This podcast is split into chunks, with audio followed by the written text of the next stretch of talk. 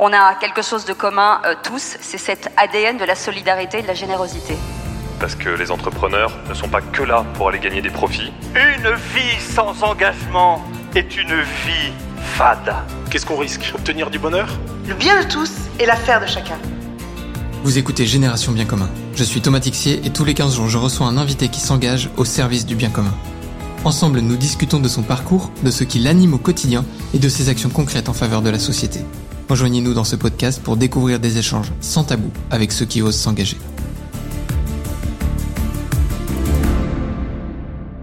Bonjour François, je suis ravi de te recevoir aujourd'hui sur le podcast de Génération Bien Commun. On commençait un peu à, papoter avant, on s'est dit, oh là là, oups, faut qu'on démarre l'enregistrement, sinon ça va. On va, on va pas parler à nos auditeurs. Bonjour à tous. Bonjour Thomas. Ravi de vous, de tous vous retrouver ici. Cher François, peut-être en préambule, aujourd'hui, on va parler pas mal de soins palliatifs. Voilà, pour ceux qui ont un peu le débat euh, éthique aussi qui peut aller autour euh, avec tout ce qu'on parle sur la fin de vie et tout en ce moment. Voilà, hein, notre objectif n'est pas d'entrer dans ce débat-là. Euh, les soins palliatifs, c'est une méthode qui existe aujourd'hui. On, on, va creuser avec avec François un peu cet engagement et, et, comment aussi on peut accompagner nos anciens. bah, et d'ailleurs pas toujours, parfois plus jeunes, avec les drames de la vie, mais voilà comment on peut accompagner vers vers la fin et l'accompagnement des personnes en fin de vie. Exactement. Parfait, oui, comme ça, ça sort la notion d'âge, effectivement. Euh, et de soins palliatifs, qui a une dimension très médicale qui est euh, qu'il faut absolument prendre en compte, mais, mais qui n'est pas le fond de l'affaire et le fond de la question. Eh ben François, est-ce que sur ces belles paroles, je peux te laisser euh, commencer par te présenter? François, François Génin, j'ai euh, bientôt 59 ans, j'ai quatre merveilleux enfants, enfin d'abord une femme euh, merveilleuse et quatre merveilleux enfants. Euh, j'ai travaillé 26 ans dans le business de l'informatique, plutôt dans, des, dans des fonctions autour de la stratégie et beaucoup de l'innovation. En 2013, donc il y a une dizaine d'années maintenant, j'ai accompagné, enfin nous avons accompagné mon beau-père dans, dans, dans, sa fin de vie. Il avait vécu une dizaine d'années sous la menace d'un cancer avec des épisodes récurrents. Et euh, il a eu la chance de passer les trois dernières semaines de sa vie dans une unité de soins palliatifs, et nous avec lui. Et à cette occasion, euh, donc ça, ça a vraiment été un temps... Euh, très, très fort, euh, difficile, bien sûr, mais, mais également d'une très grande richesse et d'une très grande beauté. Et lui envisageait ça vraiment comme un, un, cheminement, comme un, temps de préparation. Il dit, voilà, je suis me préparer à mourir.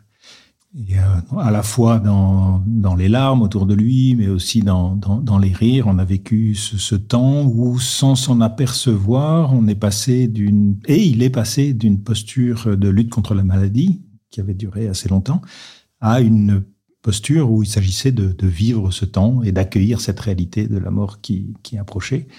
Voilà, donc lui avait une grande conscience de, cela, et puis, puis nous, ça nous a préparé aussi. Et, donc on est passé de façon très naturelle, grâce à la très grande compétence des soignants euh, sur ces sujets de l'accompagnement de, la fin de vie, avec toutes les dimensions euh, santé, soins, physiologiques qui, qui y sont liées, question de la douleur aussi mais également l'attention extrême que tant les soignants que les bénévoles euh, apportent à la, personne.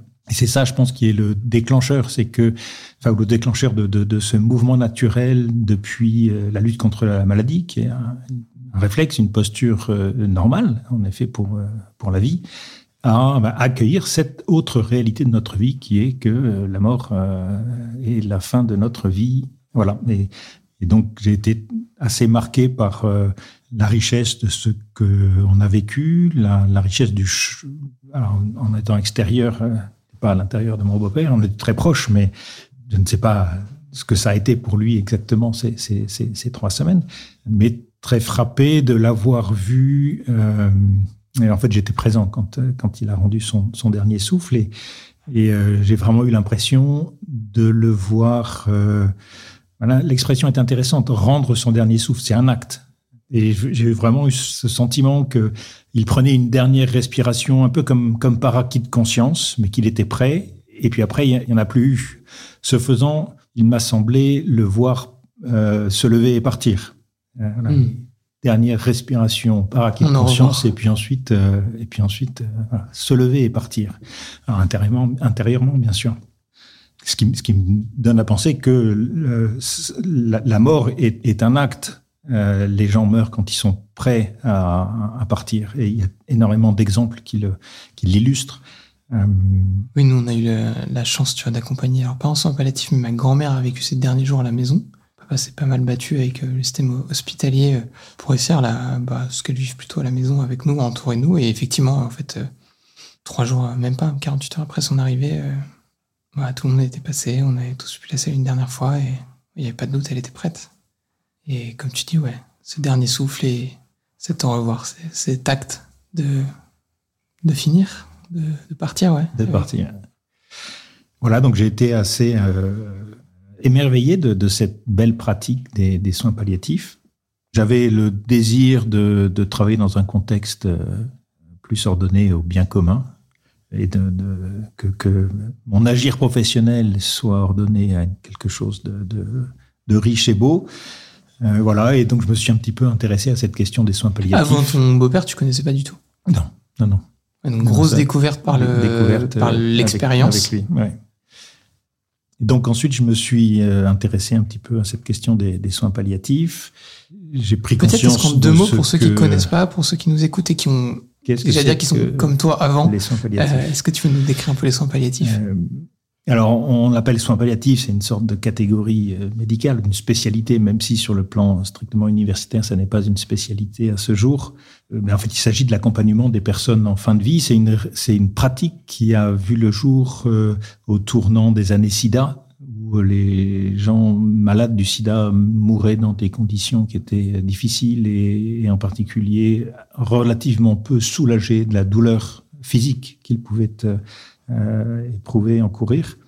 Et donc, euh, la préoccupation de quelques médecins et infirmières, euh, euh, Cicely Saunders en particulier, une, une anglaise euh, qui était infirmière et qui est devenue médecin pour travailler justement sur cette question de, de la douleur et à, à lancer les soins palliatifs en les appréhendant d'emblée euh, sur l'ensemble des dimensions de la personne, et donc en définissant les soins palliatifs comme un accompagnement des personnes en fin de vie, à la fois sur le plan physiologique, sur le plan psychologique, sur le plan social qui contient à la fois les aspects matériels éventuels qui peuvent avoir leur importance, mais également et surtout les aspects relationnels, euh, donc être entouré, et puis la dimension spirituelle, parce que bien sûr, la mort pose la question euh, de ce qu'il y a après ou pas. Euh, on est- on est tous et la confrontés à- nos peurs, à nos sujets, de la vie. Ouais. Comment au quotidien, quand tu accompagnes comme ça des, personnes euh, dans, dans ces. J'ai dire rentrer dans, ce rythme du soin palliatif, hein, donc euh, pour être un peu brut, mais ça veut dire que voilà, on ne sait pas quand, mais on sait que là c'est terminé. La question du quand a encore cet inconnu, mais euh, la question de la rémission n'existe plus. On, on va vers la fin. Comment est-ce qu'on arrive à accompagner pour prendre conscience de ça et accepter aussi qu'en fait bah, le quand euh, a aussi cette part d'inconnu? C'est euh, de ma manière assez générale, je, je me souviens plus de la phrase en latin, mais voilà, c'est une réalité. Enfin, la date est incertaine, mais la réalité est certaine. Les soignants eux-mêmes sont dans. Souvent, on a pour organiser les choses, on a tendance à leur demander bah, alors quelle est à ton avis l'échéance? Ils n'aiment pas du tout la question parce qu'il n'y a pas de, a pas de réponse parce que précisément c'est quelque chose qui va dépendre beaucoup de, de la personne elle-même. C'est pas moi qui accompagne. Je fais partie d'une équipe. C'est l'équipe qui accompagne dans notre euh, approche, euh, on a des équipes donc de, de 7-8 euh, bénévoles qui s'engagent pour une demi-journée par semaine. Au sein de cette équipe, ou en plus de, de ces 7-8 bénévoles, il y a un médecin qui est présent lui aussi, une lui à titre professionnel, une demi-journée par semaine, une infirmière une journée par semaine, et puis des psychologues sur différents rôles qui sont là plutôt à la vacation, qui sont assez essentiels aussi à la vie de l'équipe. Et c'est toute l'équipe qui accompagne. C'est pas euh, donc il y a personne dans l'équipe qui se sent en charge de l'accompagnement de, de telle personne. Oui, c'est important aussi parce qu'il ah. y a un lien émotionnel aussi euh, qui existe, qui se crée et, et ça transforme et... beaucoup cette problématique euh, émotionnelle. Donc euh, au sein de l'équipe, il y a toujours au moins trois quatre personnes qui qui sont impliquées dans l'accompagnement de telle personne confiée à l'équipe. Et on dit la personne, mais c'est la personne et son environnement. Euh, toutes les personnes ne, ne sont pas seules et, et, on accompagne autant la personne euh, malade euh, ou mourante que ses proches pour dire que euh, c'est l'équipe qui accompagne et pas, une personne de l'équipe en particulier, même si elle y est investie en, cherchant et donner le meilleur d'elle-même. Une fois que j'ai dit ça, je sais plus quelle était la question. Ma question, c'était quels sont les sujets, tu vois, je pense à, ceux qui nous écoutent, qui découvrent aussi peut-être les soins palliatifs, mais comment est-ce qu'on accompagne dans cette durée où, comme tu disais, la réalité est certaine, mais le camp est incertain? Ben, On accompagne. Donc en fait, on marche à côté. Il y a une association bénévole d'accompagnement en soins palliatifs historique qui a changé de nom et qui a choisi être là. Et, et c'est euh, c'est un très très bon choix. Je leur euh, en veux un peu d'avoir d'avoir eu la bonne idée. Mis un copyright sur. Euh, euh, voilà, on, on, est là. Et cette présence euh, a quelque chose de transformant et d'autant plus parce qu'elle est bénévole. le bénévolat est caractérisé par cette gratuité. Et parce que c'est gratuit, ça relève du don, parce que ça relève du don, ça dit quelque chose de l'amour et ça dit quelque chose de notre humanité et, de cette vie qui s'achève est une vie humaine et qui est, et s'est manifestée par cette dimension de don de la présence du bénévole. Donc, euh, le fait qu'il y ait une dimension bénévole, d'une certaine manière, est une invitation en creux, sans avoir besoin de dire quoi que ce soit ou de mettre des mots, pour des personnes qui pourraient pendant un temps rester un petit peu crispées sur les paramètres médicaux avec lesquels ils se sont battus euh, souvent assez longtemps, euh, une invitation justement à, d'une certaine manière, déposer les armes et accepter de vivre ce temps particulier de, la fin de la vie où se posent les questions les plus essentielles. Donc cette dimension bénévole est, très importante dans les soins palliatifs historiquement et encore plus dans notre modèle puisque nous on est calé un peu sur les mêmes euh, ratios que ceux qu'on a vus en Inde avec euh, environ 25 euh, bénévoles pour un équivalent temps plein de, de, de soignants. Et, et, donc on est on est là. Ça peut être pour parler de choses futiles parce que à ce moment-là la personne oui, c'est pas parce que toutes les grandes questions arrivent qu'on a forcément voilà. que des débats métaphysiques à la fin.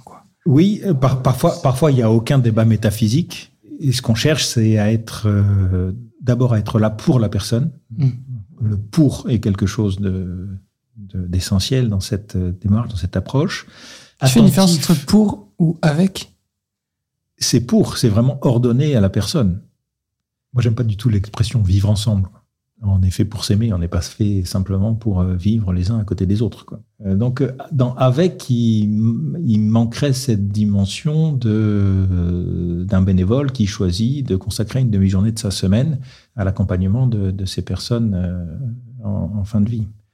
Et, et d'autres bénévoles qui font ça pour aider des SDF, pour aider des gens qui ont besoin d'assistance scolaire, etc., etc. Ouais, il y, a, y a mille notions d'engagement. Mais je pense que ce pour est quelque chose de qui contredit peut-être l'individualisme moderne, mais qui est forcément ordonné, enfin qui ordonne la personne à quelque chose et donne un sens à ce qu'elle fait et derrière à ce qu'elle est.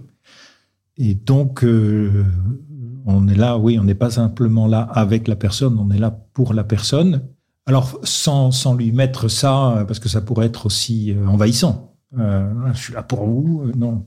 Donc, euh, ça peut se manifester aussi par une présence toute simple, euh, être là.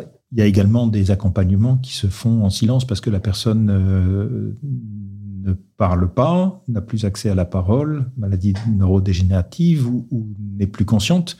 Et pourtant, on, on vient quand même Hmm. et, et, on est là. Ah, ça, c'est hyper important à dire. Effectivement, c'est pas, pas juste pour venir papoter, quoi. Non, oui. Et, et donc, donc c'est vraiment du pour. C'est vraiment du pour. Mais on marche au rythme de la personne. Et donc, on va être euh, attentif à, ses besoins, à ses capacités. Euh, on va être attentif à saisir les perches qu'elle tend si elle veut rentrer dans des questions euh, plus profondes et plus essentielles. Attentif à la situation. Et parfois, on a le sentiment que c'est à nous, à un moment, de tendre une perche. Alors, avec délicatesse et sans que ça soit intrusif ou invasif. Voilà, il peut y avoir un, blanc dans une conversation où on sent que la personne a envie d'entrer dans des sujets plus profonds. Là, on tend une perche de façon super délicate, euh, et puis elle la prend ou elle la prend pas, et il faut rien forcer. Mmh. Euh, parce que c'est la personne qui chemine. On chemine pas à sa place. La personne meurt seule Euh, alors après, envisager avec, dans une perspective spirituelle, il peut y avoir d'autres résonances, mais, mais fondamentalement, c'est un acte que la personne va poser. L'acte de partir dont on parlait tout à l'heure, c'est la personne qui va le poser et elle va s'y engager toute seule. Hmm. Ouais, c'est un, un, chemin et on n'y emmène pas les autres. Euh. Oui. C'est ma grand-mère qui me disait, non mais tu sais, le jour où je partirai, c'est vous qui devez vivre, c'est vous qui restez, c'est pas moi. C'était très juste. ce qui est juste, ce qui est très juste. Ouais, c'est assez. Euh, j'ai. Je sais pas si je dirais que j'ai eu la chance parce que le, mot serait mal choisi, mais il y en a pas d'autre qui vient là. Mais j'ai été confronté euh, dans ma vie à la mort euh, plusieurs fois de, de très proche. C'est vrai que cette notion de, de comment s'y préparer, comment y être accompagné, elle est, elle est importante, elle, elle remue beaucoup. J'avais découvert euh, Visitatio euh, sur la scène de la nuit du bien commun euh, et cette fameuse phrase de ce ne sont pas les mourants qui ferment le... Je vais la faire à l'envers, donc je vais m'arrêter là. Chaque fois que je la propose à François, je me plante. Mais m'avait, m'avait vraiment en tout cas beaucoup touché et, énormément éclairé. Tu as évoqué le fait que vous accompagnez en équipe. Comment est-ce que du coup justement, il y a, dis qu'il y a des moments, il y a des coups durs aussi euh, dans l'équipe. Vous débriefez un peu, vous êtes un peu formé, un peu accompagné avant d'y aller, ou euh, finalement c'est aussi simple que d'être, j'allais dire bénévole dans n'importe quelle association. Euh, il y a l'équipe, mais mais tout s'apprend. Alors d'une certaine manière, c'est simple parce que c'est une réalité humaine. Donc euh, c'est pas rocket science. Il n'y a pas besoin de faire polytechnique pour pouvoir vivre ça. Et en même temps, c'est suffisamment dense pour que ça mérite de se former et c'est même complètement indispensable. Et on forme les bénévoles, c'est un volume de formation initiale d'environ 4-5 jours qui s'étale sur trois mois parce que c'est aussi un cheminement personnel. C'est notre rapport personnel à la mort qui, euh, auquel nous convoque cette formation. Et donc, il faut faire ce cheminement jusqu'au point de se sentir à l'aise avec l'idée d'aller s'asseoir à côté de quelqu'un qui, qui, lui, est confronté à cette C'est peut-être qui colore d'ailleurs encore plus le fait d'être euh, bénévole chez, chez Visitatio ou, j'allais dire que d'autres associations, c'est que quand j'accompagne, euh, j'allais dire, des, des, personnes sur une forme de, de, handicap de naissance ou autre, bah voilà, moi je sais que je l'ai pas eu et je, je l'aurai jamais. Par contre, la mort, il y a un moment ou l'autre où, euh, où elle va toquer chez moi. Ça, c'est une certitude. Tout à fait. Tout à fait. C'est une certitude. Voilà, donc il y, a, cette formation qui est un cheminement personnel, et c'est pour ça qu'on l'étale sur plusieurs mois. Et ensuite, le point de départ de la vie de l'équipe, c'est une réunion hebdomadaire où euh, ben d'abord on, s'accueille un peu les, uns les autres, euh, on se ressente sur euh, la mission et le sens de cette mission, et puis on passe en revue la situation de chacune des, en moyenne, cinq personnes qui sont confiées à l'équipe. Et c'est vraiment un temps essentiel donc pendant lequel les personnes qui ont visité, enfin, les, bénévoles ou les soignants qui ont visité font un peu le, le, compte rendu. Alors il y a déjà un petit compte rendu sur un réseau social interne à l'équipe, un compte rendu de chaque visite qui, qui est fait au, oui, qui permet fur et à mesure, de, la semaine. de suivre. tout le monde reste un petit peu sur, sur la même page, mais euh, le, l'exprimer avec des mots permet de donner une couleur qu'on n'arrive pas forcément à traduire dans un, un poste sur un réseau euh, interne. Et à partir de ça, bah, il y a une sorte de... Bah, d'abord, ça permet d'avoir tout le monde sur, sur la même page. Et ensuite, un, une relecture un peu en temps réel, euh, un brainstorming sur euh, ce qu'il convient de faire pour accompagner au mieux alors ça peut mm. être organiser un anniversaire euh, pour la personne malade, ça peut être des questions qui se posent, c'est le fait de déposer aussi ce que ce qui a été vécu. Il peut y avoir effectivement des émotions qui surgissent dans ce type d'accompagnement. À cet effet, une fois par mois, cette même réunion qu'on appelle réunion de concertation hebdomadaire est un groupe de parole animé par un psychologue. Et là, l'enjeu, c'est justement de mettre des mots sur les émotions mm. qu'on a vécues. Souvent, on y arrive sans forcément savoir très très bien euh, ce qu'on ce qu'on va partager. Parfois, oui, c'est une évidence qu'on a besoin de partager. Euh, parfois, c'est pas une évidence. C'est le fait de se poser et de se demander mais qu'est-ce que qu'est-ce que j'ai vécu et de mettre des mots dessus permet de, de sortir des, des émotions et d'éviter que ça sédimente et que au bout d'un an ou deux ans, ça fermente et, et ça explose. Et euh, en évoquant cela, moi, je suis à chaque réunion émerveillé par, euh, par les bénévoles, par tout le, le cœur qu'ils mettent dans, dans ces accompagnements, l'intelligence des situations, le, le degré de, de, bonne volonté euh, au, au, service de ces personnes euh, accompagnées, ça, ça m'émerveille chaque semaine. Si on se projette en, en, 2030. Et, cinq, ans, cinq ans après, euh, ils sont toujours là avec un sourire euh, jusqu'aux oreilles.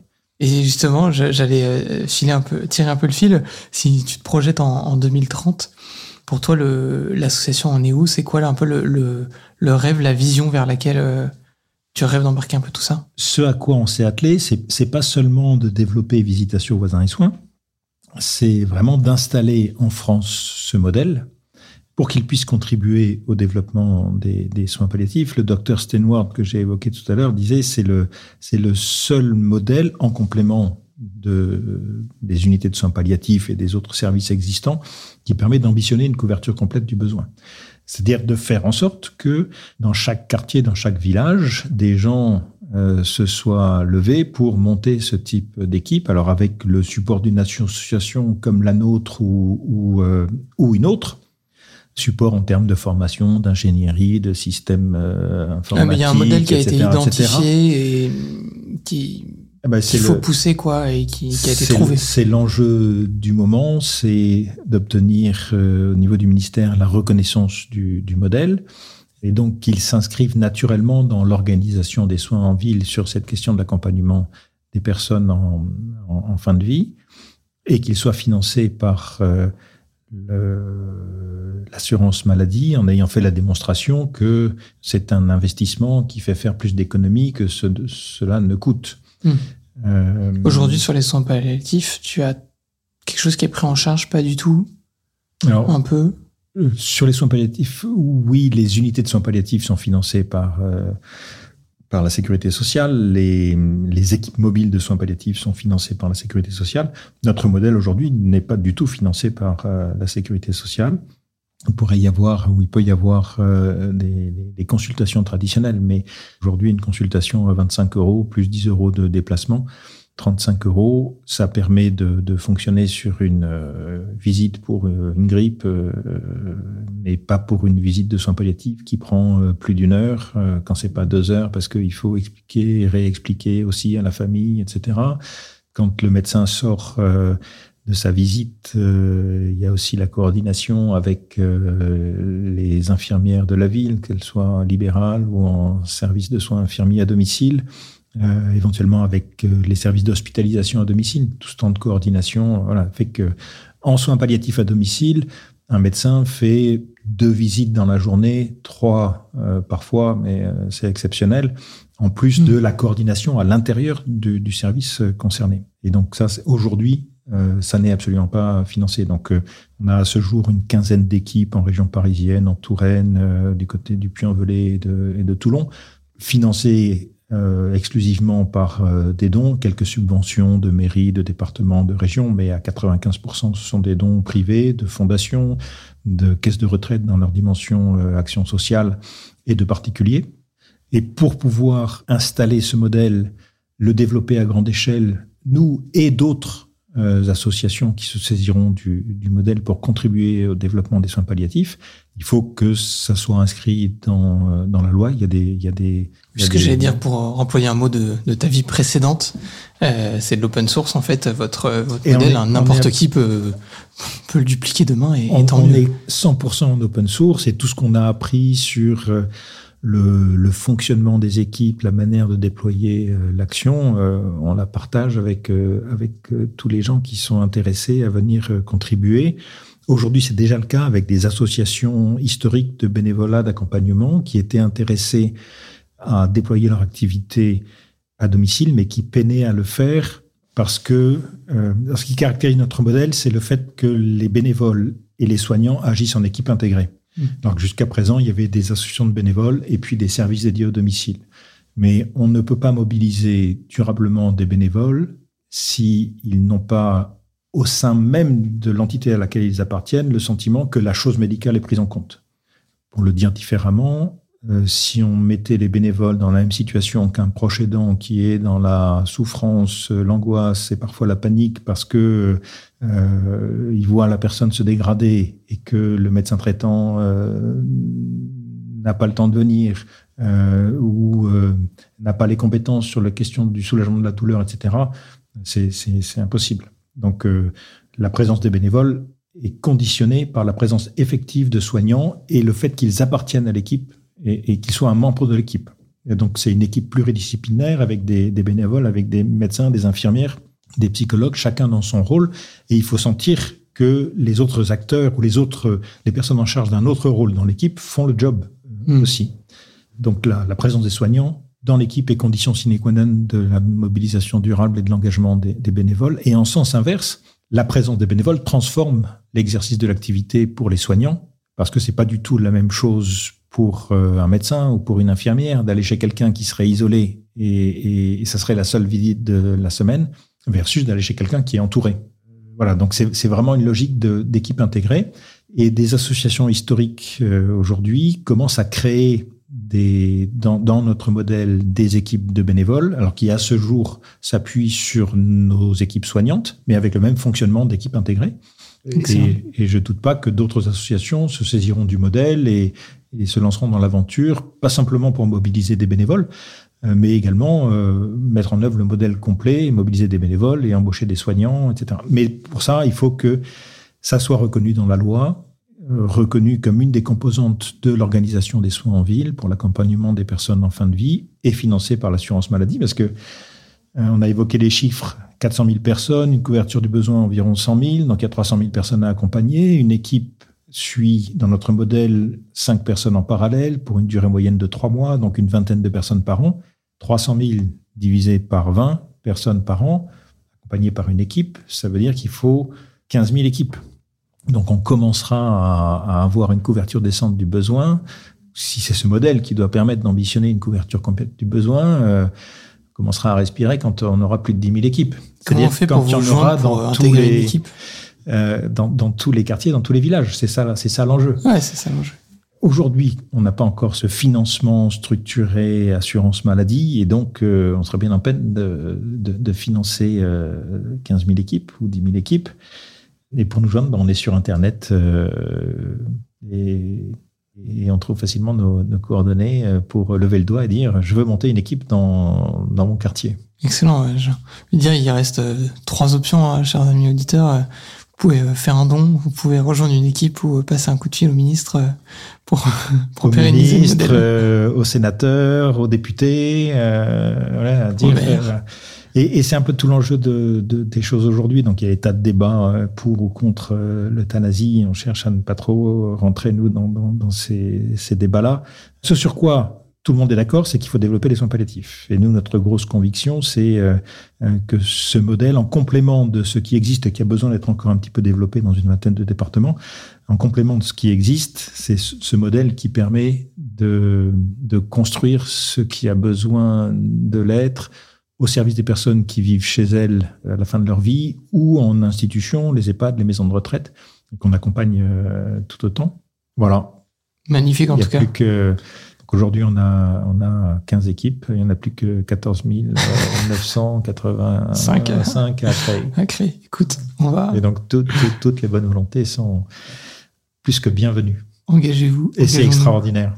Non, mais c'est vrai que c'est un, c'est un très très beau modèle euh, que je trouve, euh, trouve magnifique. Et tu vois, je parlais tout à l'heure du fait d'avoir un peu plus découvert l'association, euh, notamment sur la, lors de la soirée de la nuit bien commun, mais ne serait-ce qu'en famille, chez nous, ça a pas mal déclenché de, discussions, notamment avec mon épouse, sur, euh, mais en fait, qu'est-ce qu'on va faire de nos, chers parents euh, quand la fin sera venue? Et pour nous, il y, a un, truc qui est ancré aujourd'hui, alors je sais pas si ça passera par les soins palliatifs le moment venu, mais c'est de se dire, euh, on, on, ordonne notre vie et notre organisation avec ce, désir de dire, le moment venu, on veut pouvoir les accueillir chez nous, déjà pour réduire la, la, dire, la fracture sociale, l'isolation qu'il peut y avoir avec les aînés, ce soin-là. Et aussi, dans le fond, il y a aussi cette question probable de, de l'accompagnement euh, qui passera peut-être par les soins palliatifs euh, à ce moment-là.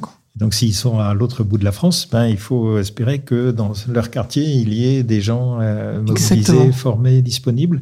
Et j'ai envie d'ajouter cette dynamique de mobilisation euh, à l'échelle locale est probablement quelque chose, pas probablement, j'en suis persuadé, qui a vocation aussi à inspirer des initiatives similaires dans le champ de, du handicap, dans le champ de la dépendance, euh, dans le champ de l'accompagnement du virage ambulatoire, parce qu'aujourd'hui, euh, on est opéré et puis on se retrouve le soir même chez soi. Si on vit seul Mm. chez soi, c'est pas facile. Et donc, que sur toutes ces problématiques thématiques, il y ait des gens qui se laissent appeler ou qui se sentent concernés et qui, euh, qui s'impliquent à l'échelle du quartier euh, est quelque chose de, de très nécessaire. Magnifique, François. Bah, sur ces derniers mots d'ouverture, j'ai envie de dire, euh, chers amis, chers auditeurs, euh, engagez-vous. Engagez-vous. Bonne journée, François. Merci. Merci d'avoir suivi cet échange, j'espère qu'il vous a plu. N'hésitez pas à vous abonner à notre podcast et à lui mettre une note de 5 étoiles sur les différentes plateformes d'écoute. Ça nous aidera à le faire connaître. Retrouvons-nous dans 15 jours pour un nouvel épisode de Génération Bien Commun, où nous continuerons à vous partager les témoignages de ceux qui s'engagent au service du bien commun.